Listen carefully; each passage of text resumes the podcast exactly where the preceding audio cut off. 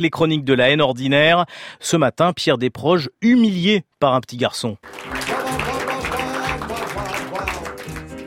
Connaissez-vous rien de plus humiliant pour une grande personne que d'être publiquement déculotté par un enfant? Non, j'entends déculotté au sens figuré, ça va de soi.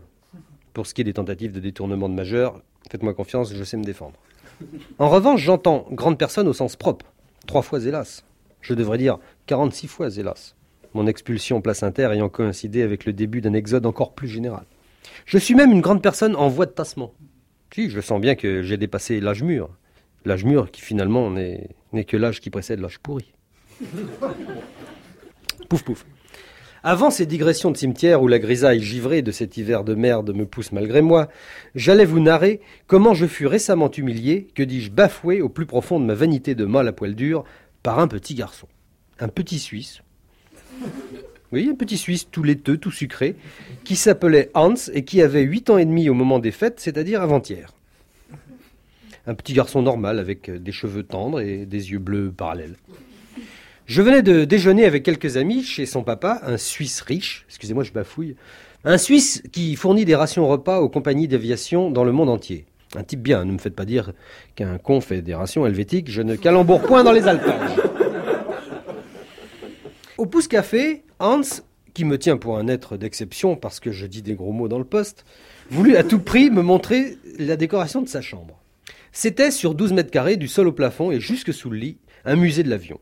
Avec tout ce qui vole, plane ou sombre, depuis les biplans incertains façon Blériot jusqu'à l'invincible navette d'artifice que vous savez.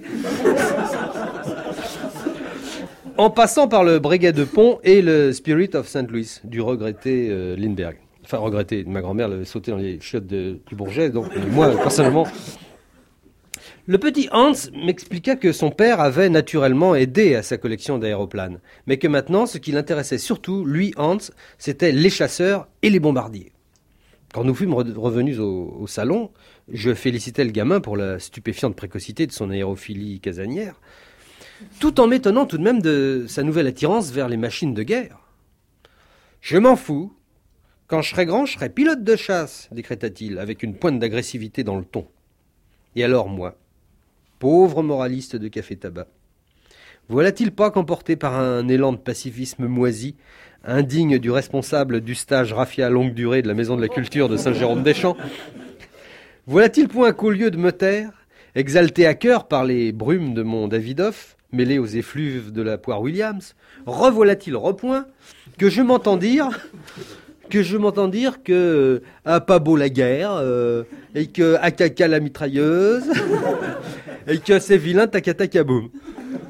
Voyons, Hans, mon petit pote, enfin, ce qui te plaît dans l'aviation, c'est de voler. Mais pourquoi veux-tu à tout prix voler dans l'armée? Sais-tu bien ce que ça représente comme morts à venir, un pilote de chasse? Sais-tu que ça peut tuer un pilote de chasse? Et lui, poliment surpris.